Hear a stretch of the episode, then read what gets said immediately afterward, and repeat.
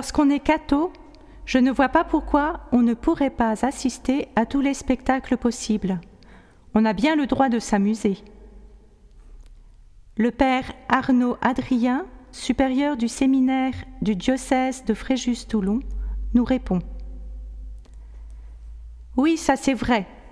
Tu as bien le droit de t'amuser. D'ailleurs, au ciel, tu ne feras que cela. Simplement, il faut vraiment s'amuser, et s'amuser d'un amusement qui dure le plus longtemps possible. Quels critères l'expérience peut-elle nous donner pour vérifier qu'un amusement n'est pas un trompe-l'œil? J'en vois tout de suite deux.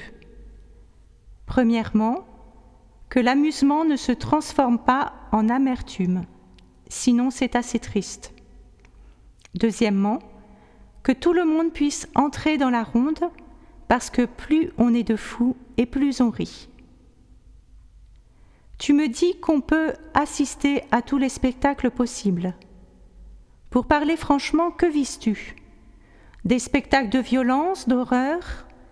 Ils sont assez à la mode, mais on ne s'y amuse guère. Le sexe? Sans doute, mais le poète dit que la chair est triste. C'est étonnant. Nous chrétiens, nous disons l'inverse.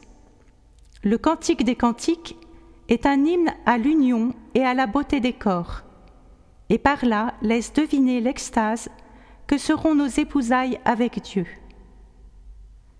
Peut-être que le poète, qui connaît le cœur de l'homme, sait que la chair sans l'esprit n'est tôt ou tard qu'ennui, mensonge finalement. Seulement, il n'a fait cette découverte qu'après avoir cru y trouver un chemin de plaisir sans conséquence. Son plaisir s'est changé en amertume. La fête est gâchée. Et toi, tu peux écouter l'expérience de l'humanité.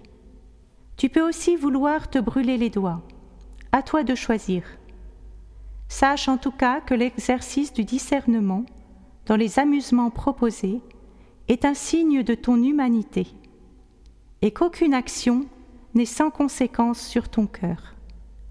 Amuse-toi, mais amuse-toi vraiment.